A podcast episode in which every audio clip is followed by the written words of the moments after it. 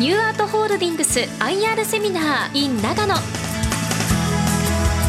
この時間は10月7日に長野で開催したニューアートホールディングス IR セミナーの模様をダイジェストでお送りします。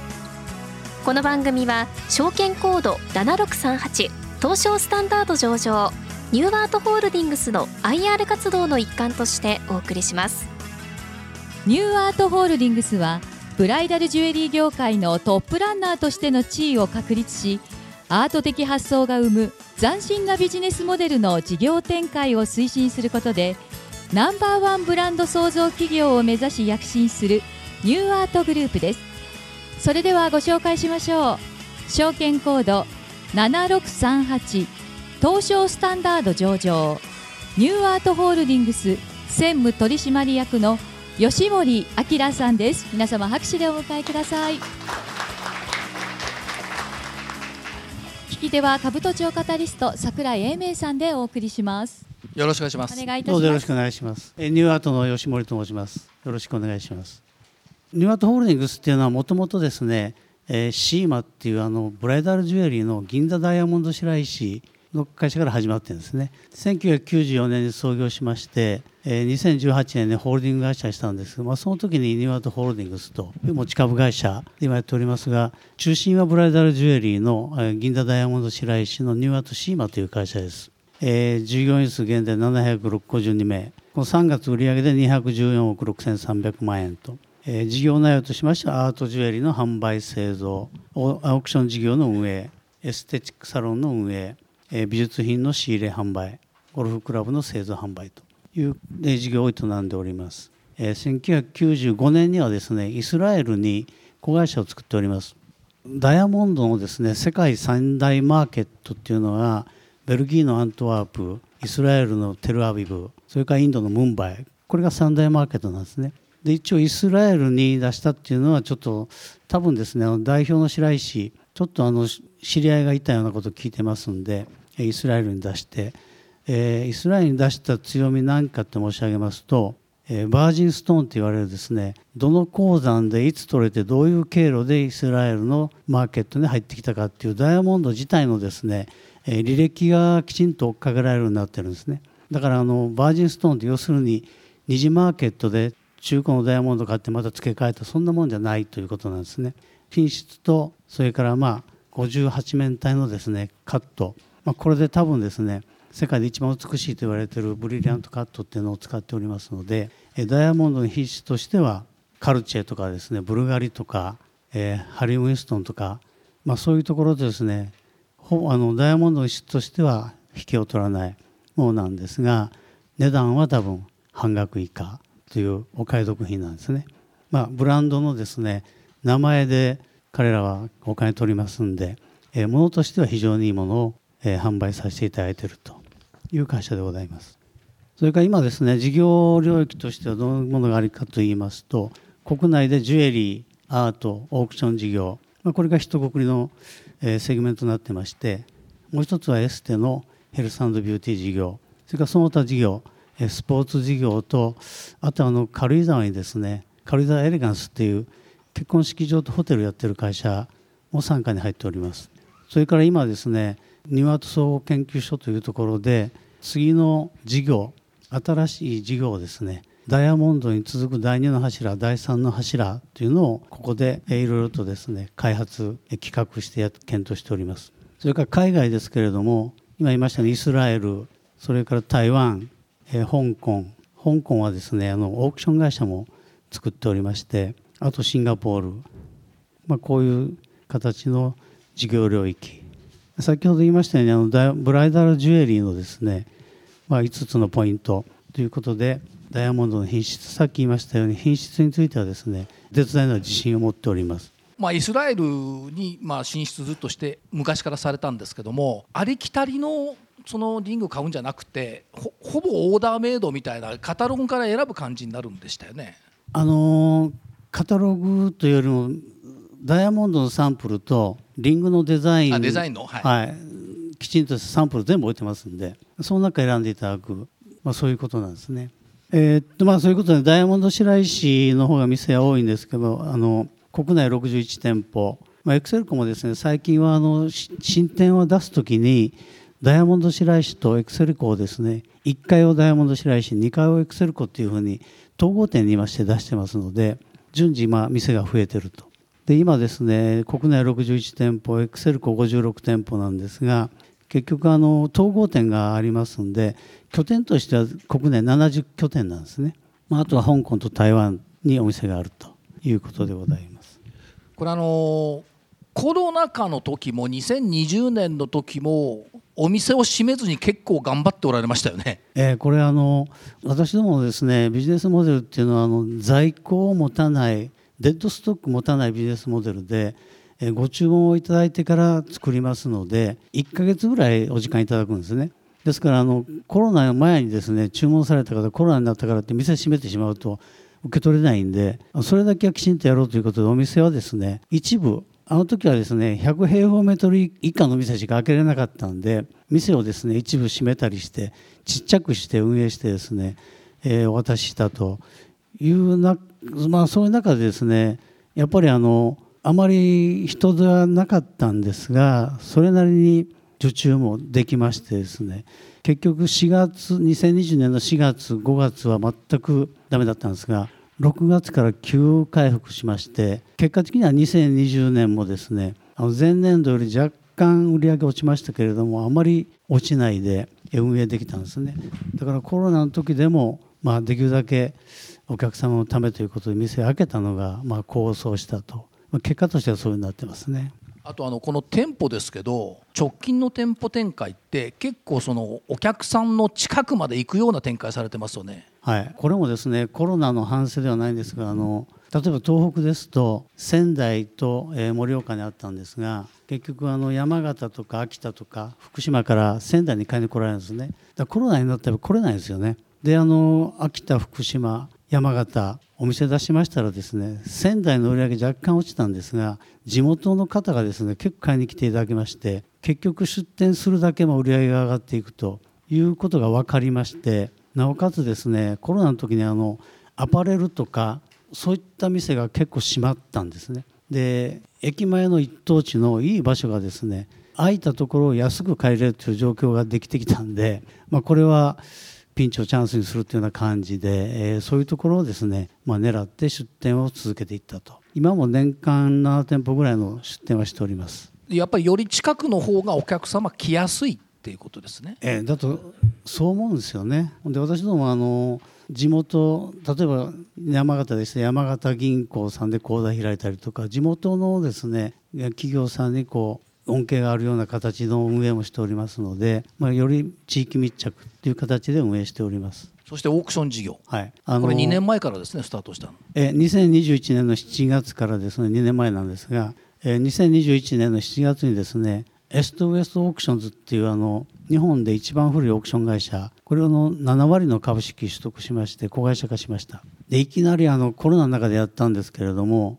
やっぱりなかなかオークションっていうのはあの出品者がいらっしゃって購入者がいてで結局は在庫を仕入れて売るっていう仕事じゃないんで出品者の出された品物をオークションで購入される方がいる。その手数料ですね。あの買われた方から20%手数料いただきます。ですから1億円のものを買われたら1億2000万払わなきゃいけないオークションはですねその2000万円が我々の収入になるわけでだからあの10億円の落札価格があれば2億円のですね営業収入があると、まあ、そんな事業なんでまあ、うまくですね出品者と、えー、購入者を集められれば、えー、割と楽な仕事なんですね、まあ、そういうことで始めたわけじゃないんですがもともと白石っていうのがあの東京でホワイトストーンギャラリーっていう画廊の経営を56年やってるのかな。そういう方でとにかく草間彌生さんをですね世に出したのは白石なんですね。当時白石がですね草間彌生さん出かけの頃にですね10万円20万円で買ってるわけですよね。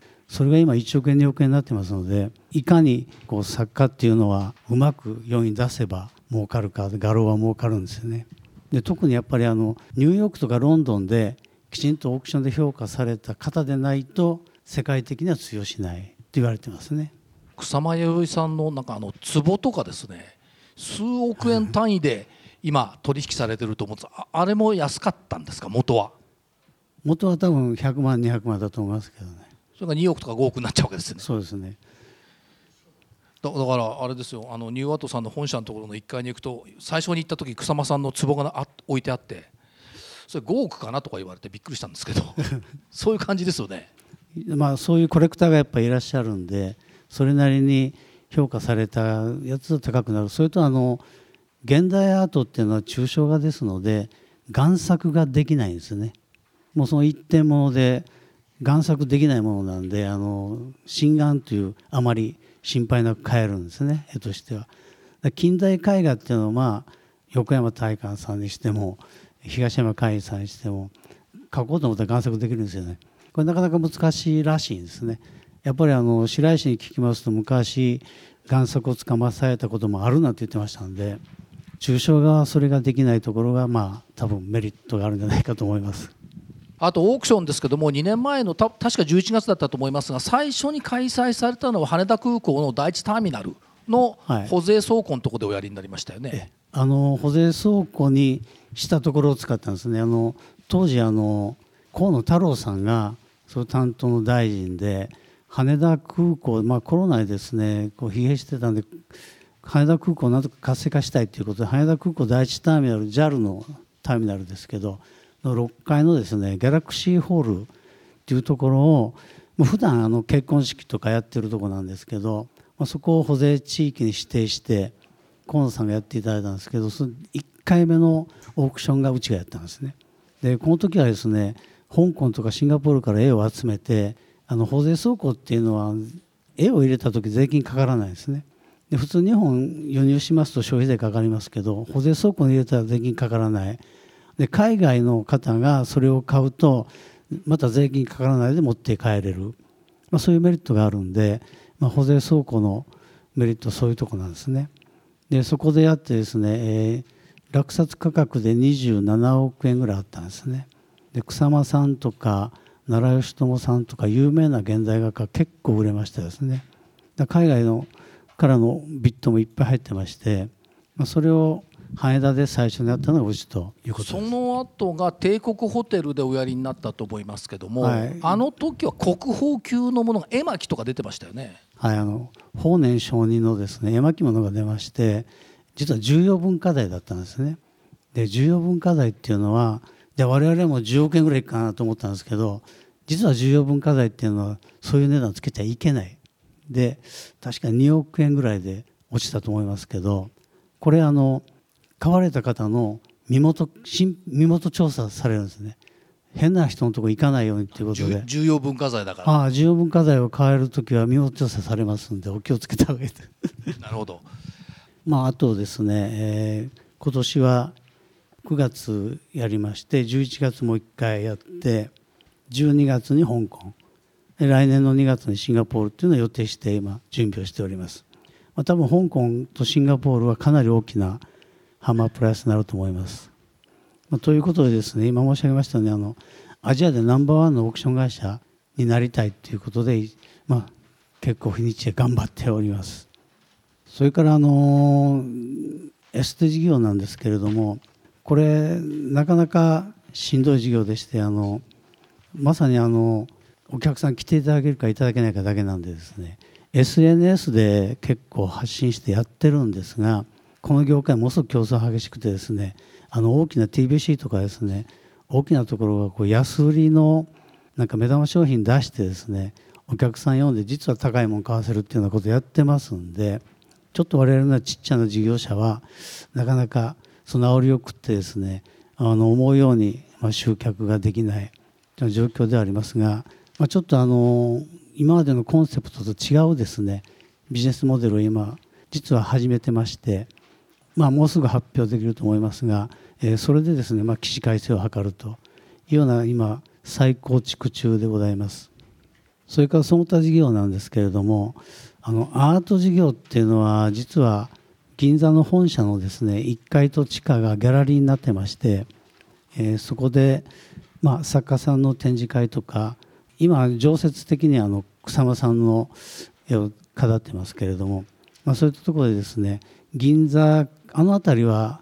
銀座一丁目辺りっていうのは非常に画廊の多いとこでして、えー、いろんな方がこう海外の方多いんですけどあのブラッと入ってこられるんで売れる時は売れるんですね。ただあの草間さんの絵っていうのは高いんでですね、まあ、1回買うと、まあ、また次買うかってなかなか買わないんでですね。2年前にですね草間さんがもうすごく売れてですねアート事業だけで17億円ぐらいの売り上げあったんですがえ去年は9億円ぐらいなんですね。で今年もですね実は苦戦してましてなかなかアート事業っていうのはこう読めない予算化できない事業であるんですが一応そういったも置いておりますし、まあ、1点でも2点でも売れればですね販管費ぐらいは出るようなちっちゃな運営をしております。あとはあのスポーツ事業さっき言いましたけどあのクレイジーっていうブランドのシャフトなんですね。トップアマのゴルファーとかですね競技ゴルフされてる方はよくご存知で使ってる方多いんですが一般向けではないんですね。だから非常にマーケット小さいんで売り上げ毎年上げれるかっていうとなかなか難しいんですね。まそれであのゼビオグループってあのビクトリアとか運営してる会社もですね、まあ、ビクトリア中心ですけど36店舗全国出したんですね。出したんですがなかなか売れないですね。やっぱりあのああいうところ行かれるのは、まあ、基本的にはディスカウントものを買うっていう気持ちで行かれるんでクレイジーの場合はですね定価で売ってますんでなかなか売れません。ドライバー1本平均12万円ぐらいしますので桜井さんお持ちなんですよね。いいクラブですよ。曲がらず飛ぶっていう。あの確かにぐにゃぐにゃですけど。本当にねあのシャフト手巻きでやってますんで足立区に工場があるんですけど僕も見に行きましたけどあの一本一本手で巻いて作ってるんですね。で非常に軽くて薄いんであのハードヒッターがですね10回ぐらい振ると折れる時があるんですね。だ素人振るとまあなかなか折れないですけどやっぱりあのしなって強靭で飛ぶらしいんですね、まあ、だからあの謳い文句はエイジシュートをしたい人のためにってやつですもんね。今はですねあのトップアンワーじゃなくてエイジシュートをしたい方向けのですねクラブを開発して販売しておりますのでご興味ある方のご連絡いただければパンフレットでお送りいたします。それからのニューアート総合研究所なんですけれどもここはあのさっき言いましたように事業化をして、えー、うまく事業立ち上がれば関係会社に移管していくという仕事をしてるんですね。であの軽井沢不動産開発はちょっと別なんですが、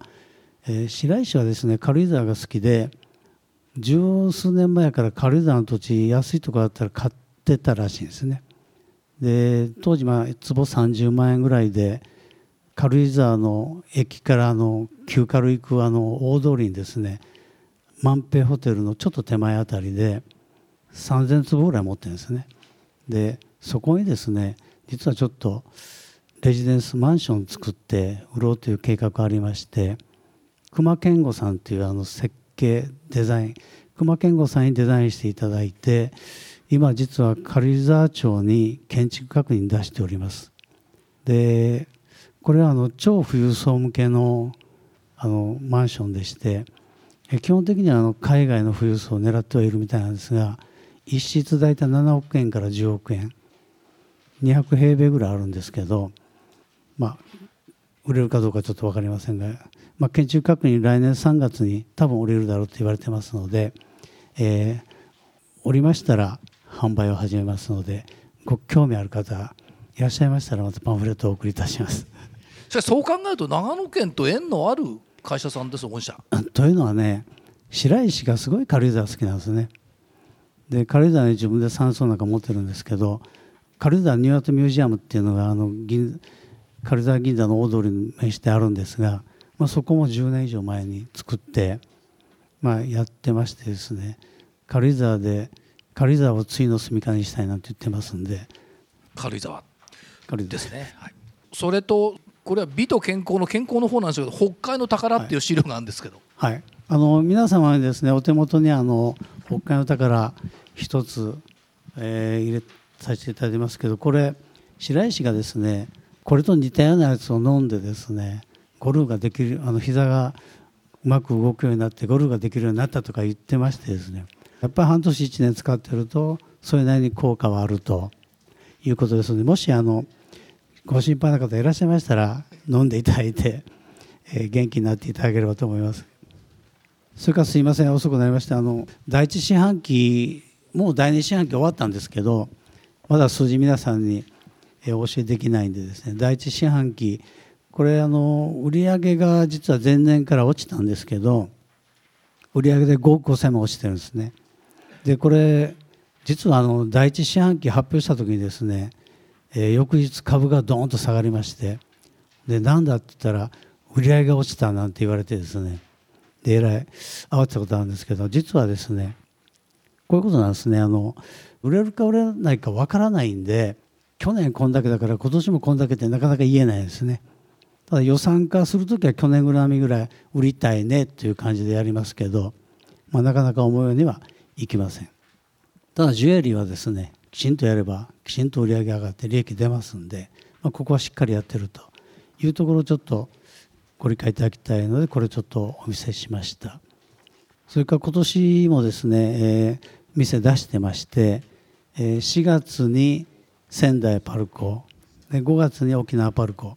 これパルコばっかりなんですけどあの実は、ね、池袋東京の池袋のですねパルコに出してそこがすごい好調なんですね。だパルコさんが店にぜひ入ってほしいっていうふうに言われまして仙台パルコと沖縄パルコ出したんですけど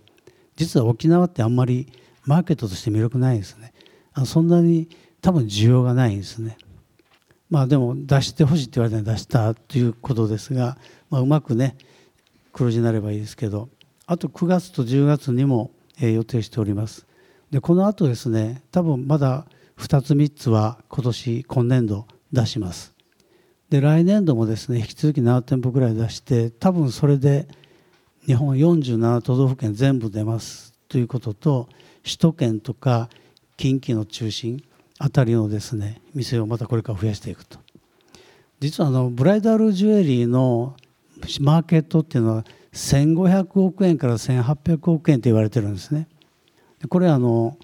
矢野経済研究所っていうのが毎年そういう宝石年間って出してましてそこに書いてますけど我々売上160から180なんで大体10%ぐらいのマーケットシェアなんですね。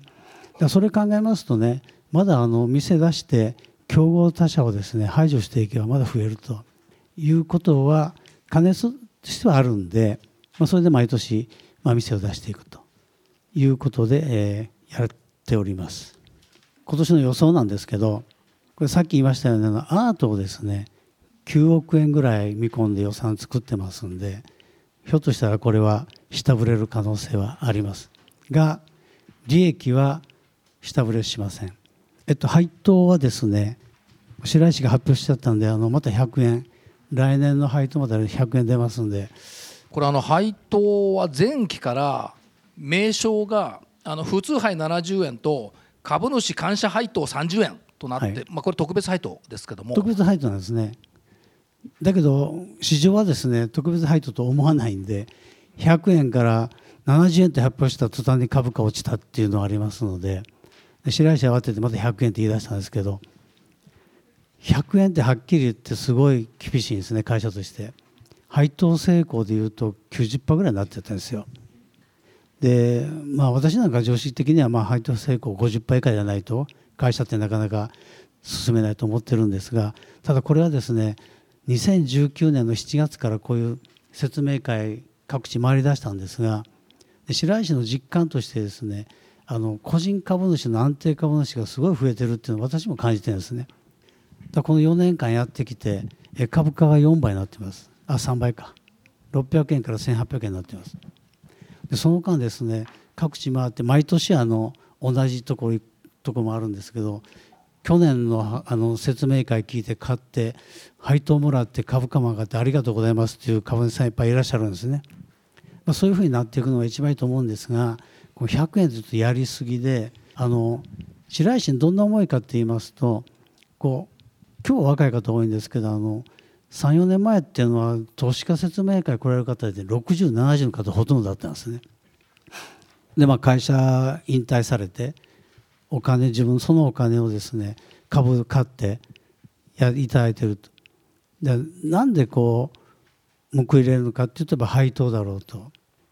で株価上がってきた時にですね白石いつも言うんですけどあの株を売りたかったら半分にしてくださいと。半分売って半分はまた楽しみに取っといてくださいって言うんですね。やっぱりあの株主の方にどうやって報いるかっていうことを考えてるっていうのがですねこういう配当に現れてるんですが。まあしかしこの名前はいいですよね。株主感謝配当っていうどこも使ってないですもんね。ああ多分うちが初めてでしょうね。そうですよね。あの機関投資家の方ともですねあのリモートなんかでよくこういう話するんですけど配当どうですかって聞くとですね機関投資家は配当成功をもっと低い方がいいってやっぱり言うんですね。で100円配当で70円プラス30円っつっても株主の方もらったら100円もらったんで次70円って言われたら下がったっていうふうに思うとそれは当たり前なんですけど、まあ、その辺気をつけなきゃいけないとこなんですがなかなか難しいとこですね。あそれからあの株主優待は軽井沢のニューアートミュージアム無料券ございますのでぜひ株をお持ちいただければお送りいたしますそれ株価ですけど、えー、昨日が1760円ぐらいでしたよね、まあ、ちょっとこの辺で止まってますけど、まあ、一応利回り5%以上ありますのでもし買っていただけるんでしたらぜひ株主になっていただきたいと思いますあそれから最後なんですけどあのえー、スプリングキャピタル社というところがですね毎年というか毎四半期ごとにあの上場会東証上場会社の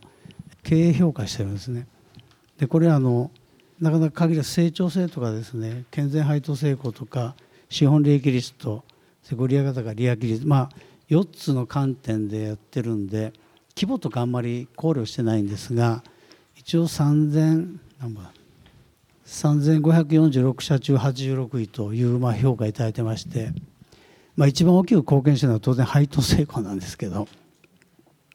まあ、こういう位置にですねあのある切り口で見ると、まあ、ニューアートっていうのはこういうような会社だとご理解いただけたと思います。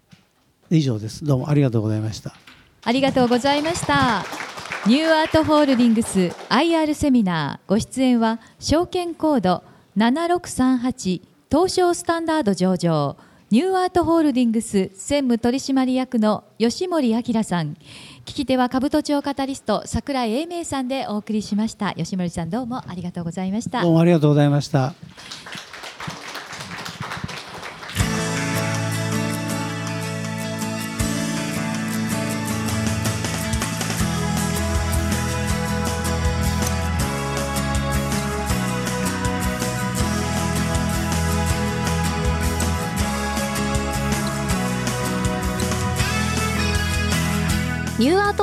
ングス IR セミナーこの番組は証券コード7638東証スタンダード上場ニューアートホールディングスの IR 活動の一環としてお送りしました。